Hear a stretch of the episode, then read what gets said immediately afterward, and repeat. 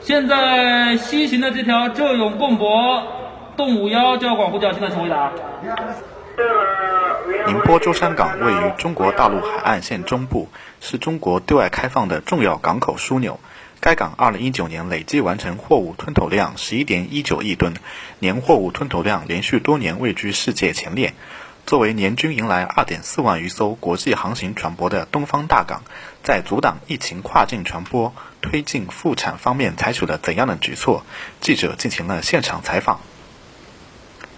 为对抵港船舶航行信息做出较为精准的预警，宁波海事部门日前推出了抵港国际航行船舶健康码。该应用基于船舶口岸查验数据、港口生产数据及其他船舶数据，自动提取船舶全球航行轨迹及港口靠离泊信息，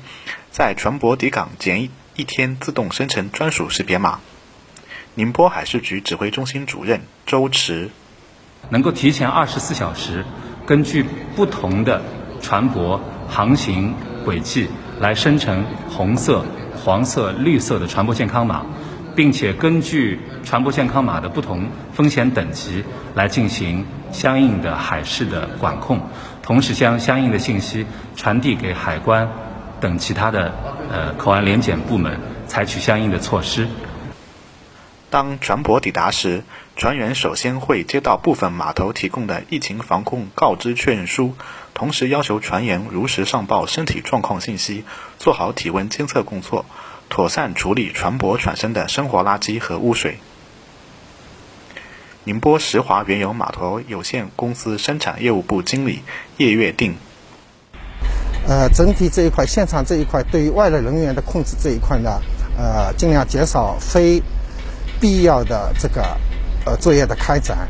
严严格控制呃船员的这个上下。除了特殊情况的话，必须向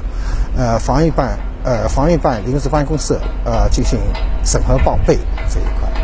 目前，港口针对重点区域、重点客户、重点项目开发做好物流体系建设，提升海铁、海河、江海等多式联运业务，出台疫情期间港口作业费用减免政策，预计优惠降费近一亿元。